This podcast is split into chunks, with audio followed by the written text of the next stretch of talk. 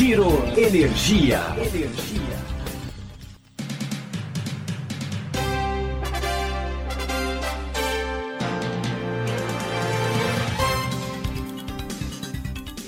Olá, tudo bem?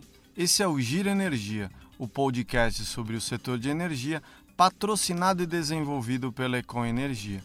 Eu sou Roberto Rockman, jornalista que cobre o setor há duas décadas. Nesse episódio, a gente vai falar sobre a plataforma de derivativos que começou a operar em janeiro desse ano. Ela chegou em um momento em que o mercado livre cresce e se sofistica, com a entrada, por exemplo, do PLD horário que está em vigor desde 1 de janeiro desse ano. Mas também coincidiu com a crise hídrica, o que trouxe impactos. Mesmo assim, 80 agentes estão cadastrados e bancos já estão negociando esses papéis. Para saber mais sobre a importância desse mercado e o que esse novo mundo vai abrir, a gente entrevistou Carlos Rato. Ele é presidente da BBCE, o balcão brasileiro de comercialização de energia, que criou a plataforma exclusiva de negociação desses papéis. Ouça o que o Carlos Rato tem a dizer.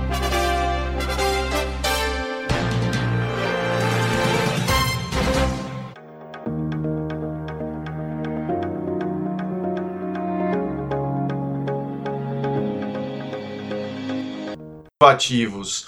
É, é, um ano que dá para comparar ou ainda não por conta dessa questão atípica aí que a gente teve? É, acho que tem dois aspectos aqui, né? O primeiro que é o primeiro ano dos derivativos, então a gente já esperava um volume é, menor, né? Um volume que ainda vai, mercado que ainda vai se desenvolver, então não tem nenhuma surpresa nesse aspecto. É, porém, teve um impacto, que é o que você já mencionou, que é a crise hídrica, que impactou as negociações é, e aí, independentemente, porque o ativo é um só, né, independentemente de ser mercado físico ou derivativo, acabou impactando aí o volume de negociações, porque o preço, a volatilidade ficou muito baixa, né, o preço tomou uma única direção, que é uma direção de subida, é, se manteve no patamar alto por alguns meses, então é, isso acaba prejudicando as negociações como um todo, né, no físico a gente sentiu isso, então junho, julho, é, agosto e até setembro, o volume de negociações, de forma geral, foi muito baixo, uh, abaixo até do, do, do ano passado, uh, em alguns meses, mas agora em outubro começou a retomar. É óbvio que com isso, né, com essa, esse efeito da crise, o derivativo também sofreu de certa forma em relação a isso. Mas, assim, como eu te falei, a nossa ideia é que a gente é um mercado que precisa de tempo para então, a gente continua é, fazendo diversos eventos, estamos já na terceira turma é, do curso de derivativos junto ao IBMEC, todas as turmas lotadas, então é um tema que tem chamado atenção bastante no mercado.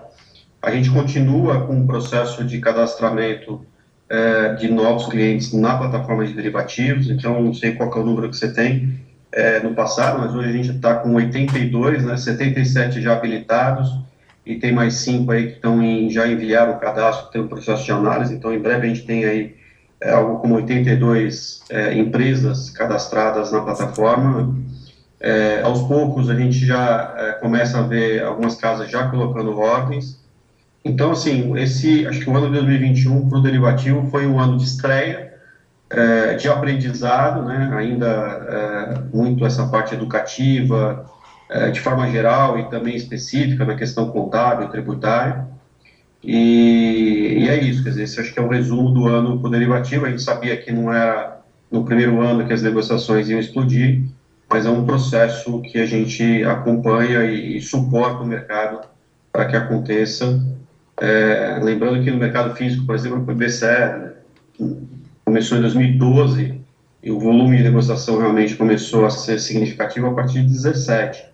Lógico, a gente não acha que vai, ser, vai demorar tanto tempo como demorou para o mercado físico, mas o mercado ele vai ter que ser aos poucos desenvolvido é, para que seja também de forma sustentável. Né? Não adianta a gente desenvolver o mercado de forma muito rápida e depois ter um problema lá na frente. Então, está é, tá dentro dos planos. Óbvio que essa crise hídrica não estava nos nossos planos, não estava no nosso orçamento, é, mas, enfim, é, é, fato que aconteceu. Eu, eu, brinco aqui, não tem um ano que, desde que eu cheguei na BBC, não tem um ano que que, que não tenha acontecido alguma coisa. Né? 2019, cheguei em 2019, teve o efeito Vega, é, Links, e, e 2020 teve o efeito Covid, e 2021 agora teve o efeito crise Então, eu estou ainda esperando um ano em que as coisas estejam mais normais, vamos dizer assim. Né? Ou não, esse é o normal né? no, no mercado de energia. Como se diz no mercado de energia, Rato, que eu acho que você já aprendeu, o mercado de energia é, não se morre de tédio. A última coisa que tem é tédio no setor de energia. Me fala uma coisa, você falou que você tem 82 aí agentes que já estão ou em processo de final de habilitação ou já cadastrados. Quem são esses? A gente viu lá no primeiro semestre, a gente teve o primeiro banco ingressando. Já temos outros bancos, alguns bancos, já temos fundos de investimento. Quem que tá aí? Quem são os participantes? Grosso maioria comercializadoras, mas já começou o movimento fora das comercializadoras? Ainda pouco, tá? Mas assim, já temos mais bancos, então já tem é, mais de, se não me engano, são três bancos que a gente tem já cadastrados. É, temos, é, é, público, né? Temos a entrada aí da, da XP no mercado de energia, uhum. que já está habilitada para operar tanto o mercado de derivativo como o mercado físico, né? Via sua comercializadora. É, a gente tem o BMG, que, é, que também aceitou divulgar, que também entrou. É, e tem outros bancos também que, que entraram. É, e também tem fundos de investimento. Ainda fundos voltados ou ligados a, é, setor de energia, tá? Então a gente ainda não é, vê, e é natural, porque a gente ainda não tem uma liquidez é, suficiente, é, fundos de investimento, fundos, outros fundos ligados mais a, ao mercado financeiro. Então, é, é um, de novo, é um processo, no momento que esse mercado começar a se desenvolver mais, é natural que, que esse esse tier 3 que a gente chama, né, que são esses fundos e os bancos, começa a entrar mais forte. Tá. Me fala uma coisa, é... Melhor... É, a gente ainda tem um pouco de incerteza sobre a questão do abastecimento no próximo ano. É difícil estimar o que poderá acontecer em derivativo por conta dessa incerteza em 2022. Como é que você está enxergando aí esse mercado de derivativos no próximo ano? Eu acho que, é, bom, o que acontece com o mercado, com o ativo energia, ele se reflete, conforme eu falei, tanto no mercado físico como no mercado de derivativos. Então, é, não, não, há um, não há uma possibilidade de descolamento, né? Alguma coisa acontecer no físico e isso não se refletir no derivativo, tanto positivo como negativamente. É, em termos de, de é, para o derivativo, horizonte para o derivativo em 2022, eu acho que essa continuidade do desenvolvimento do mercado cada vez mais tem atraído a atenção de todos, então a gente acredita e aposta, né, é, investe né, no mercado derivativo é, crescendo no ano que vem, principalmente a partir do, do terceiro, do segundo tri para frente, né, eu acho que ainda tem uma etapa que ainda a gente vai percorrer de educação, de, é, de do mercado realmente se acostumar com, com o produto, é, e a partir do terceiro TRI a gente enxerga uma possibilidade de cada vez crescente, é, ter um volume crescente de negociações de derivativo.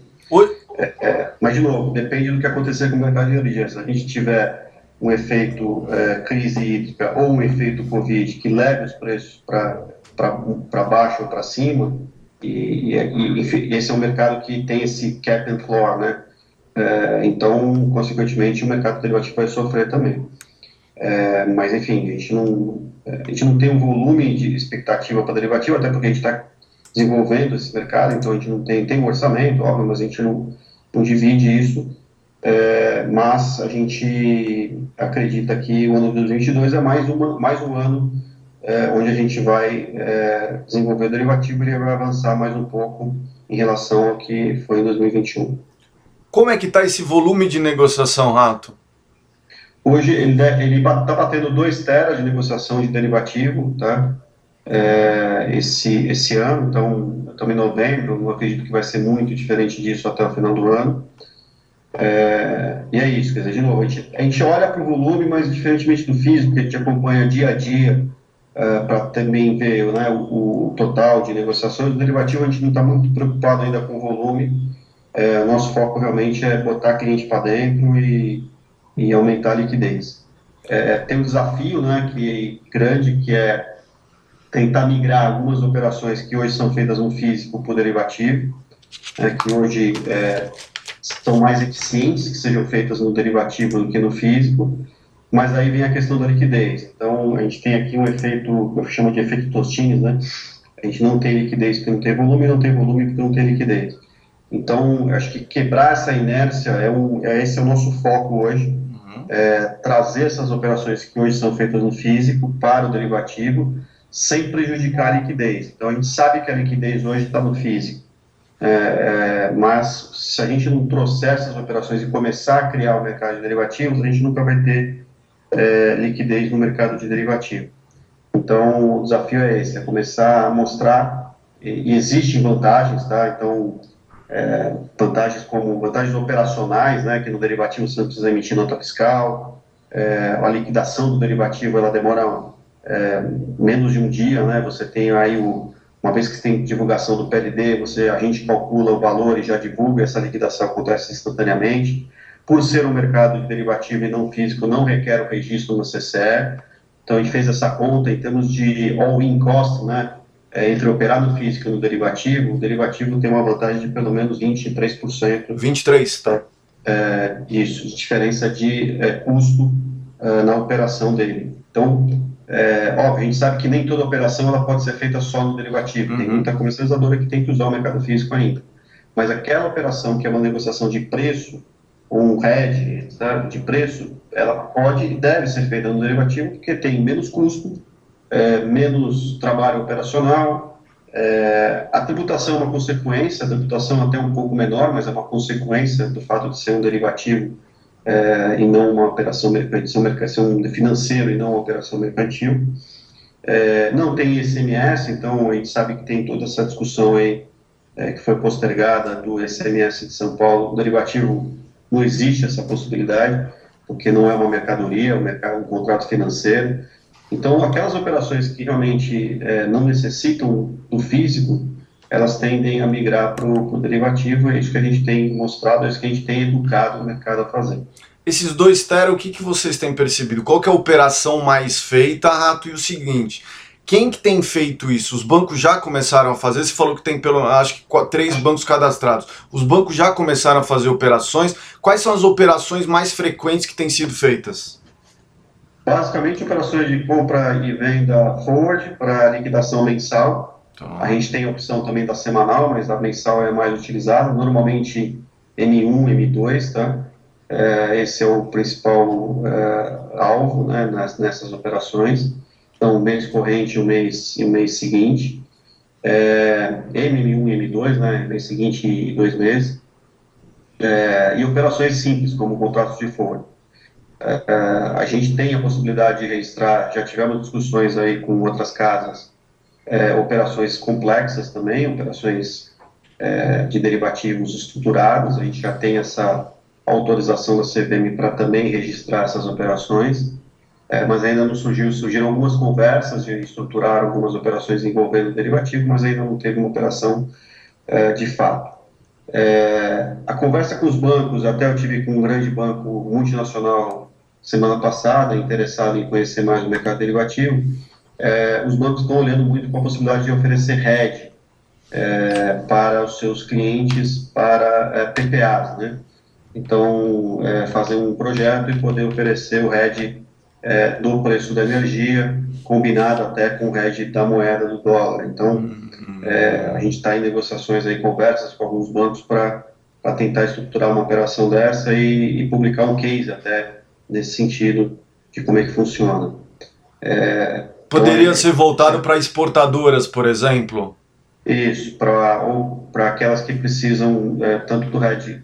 Pode ser só o RED do, preço de energia, dependendo do projeto. Tá. Mas pode ser uma multinacional que precise fazer o RED do dólar, por exemplo, né? Que esteja uhum.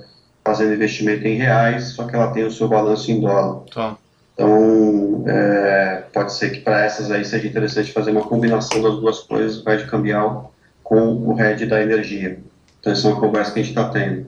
A gente também está publicando, é, não sei se isso já saiu, Dani, senão eu estou te dando em primeira mão aqui, a gente vai publicar um estudo de caso do uso de derivativo é, comparativo, em, em, na comparação com o risco alocado, né, essa é outra grande vantagem do derivativo. É, o risco de crédito alocado para uma operação de derivativo é bem menor do que numa operação do físico. É, ele é apenas a diferença entre o potencial preço futuro do PLD versus o preço negociado. Então, a gente, tá no, a gente fez uma parceria com a PSR, a gente vai divulgar uma, um estudo de caso onde a gente pega uma carteira né, é, fictícia e mostra que é, o capital alocado para risco de crédito naquela carteira é menor se você utilizar derivativo do que você utilizar o mercado físico.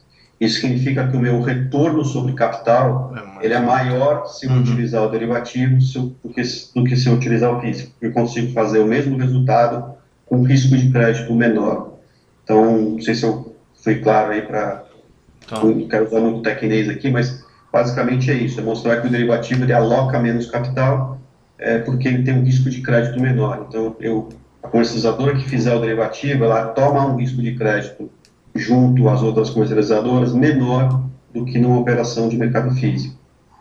É, no caso do mercado físico, você tem risco das duas pontas, né? você tem o do comprador e o do vendedor, e esse risco é 100% da operação. Então, se eu comprei é, um mega, eu vou ter o risco de um mega, a, sei lá, 200 reais um mega, esse é o meu risco de crédito é, total dessa operação. É, pode ser o risco de receber o dinheiro, como pode ser o risco de receber energia, mas eu tenho risco. O derivativo é um percentual desses 200. Então, o risco de crédito derivativo é bem menor, porque você simplesmente está negociando a potencial diferença futura é, do preço da energia versus o PLD. Então, é, essa é uma grande vantagem da utilização do derivativo, que é ter um risco de crédito e, consequentemente, um capital alocado é, menor e, óbvio, né, como é um mercado de risco de crédito bilateral, né, e eventualmente você pode ter a situação de uma empresa indo para recuperação judicial, até falência, uhum. então, consequentemente, o teu risco, ter um risco menor é muito vantajoso do que você ficar é, eventualmente num, risco de crédito de, de inadimplência é muito grande quando você opera no físico.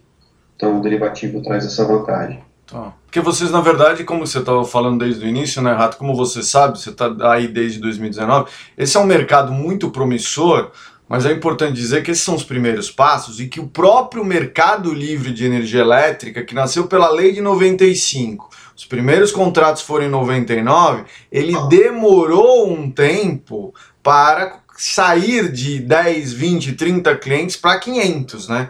Foi uma curva, um ramp-up longo, né? Então não é uma coisa que do dia para a noite você vai com o mercado de derivativos, né, chegando a como que está o mercado físico, né? Uhum. É, é exatamente isso. O mercado, isso vale para mercado de energia, vale para mercado de dólar, vale para mercado de é, commodities, vale para qualquer coisa. Assim, é, eu tenho alguma experiência aí de, desenvolvimento de outros mercados financeiros. É, você não consegue fazer um contrato ser negociado com liquidez em menos de dois anos. Né? Então, é, é um, a não ser que realmente é um, seja um filhote de alguma coisa que já existe. Né?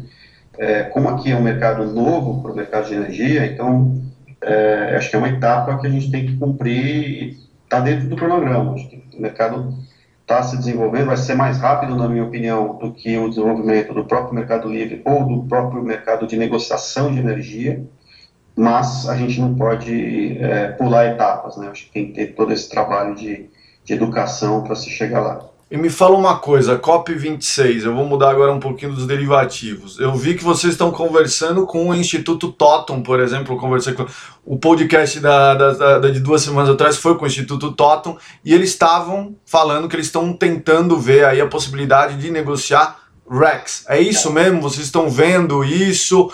Queria que você me falasse sobre. Porque os Rex têm crescido muito. Até outubro já foi o dobro de todo o ano passado é, a expectativa é que cresça ainda mais nos próximos anos. A COP26 deve reforçar a tendência em investimentos em renováveis. Como é que vocês estão enxergando isso? Vocês estão negociando, vocês estão discutindo essa possibilidade de criação de, é, de negociação de REC? É, assim, de forma geral, assim, é, ativos ambientais sempre está e esteve no nosso pipeline é, de projetos. Então, assim, a gente sempre é, mirou esse, esse mercado, um mercado que nos interessa bastante. Então, e o Instituto Totten é um dos principais aí, é, certificadoras de, de IREX e tem feito bastante coisa. Então, uh, sim, faz parte do nosso business plan, sim, a gente tem a expectativa de lançar uh, algum tipo de negociação de IREX uh, em breve, não consigo te precisar quando, mas a gente tem sim estudado esse assunto e nos interessa bastante. Não só IREX, como outros potenciais aí ativos ambientais, próprio crédito de carbono e, e CBIOS, etc. Então, isso está dentro do nosso pipeline. Óbvio que nosso foco né, em 2021 foi lançar o derivativo, continua sendo o derivativo, mas a gente enxerga aqui também a possibilidade de operar e oferecer plataformas de negociação para outros mercados e, obviamente, o mercado de ativos ambientais é o que está no nosso pipeline. E esse pipeline próximo, assim, para 2022? Tem, um, tem, um, tem uma meta? Né? A gente não espera passar de 2022, não, até porque o mercado está bem em alta, está em, em, expansão, então acho que a gente tem que realmente, é, até do ponto de vista estratégico, é, nosso interesse é lançar alguma coisa já em 2022. Tá, até porque também essa questão da COP26 vai começar, acho que, a aumentar esse interesse, né? Sem dúvida. Bem, os derivativos estão começando a ganhar espaço no mercado livre. A sofisticação dos produtos deverá ganhar ainda mais velocidade em 2022.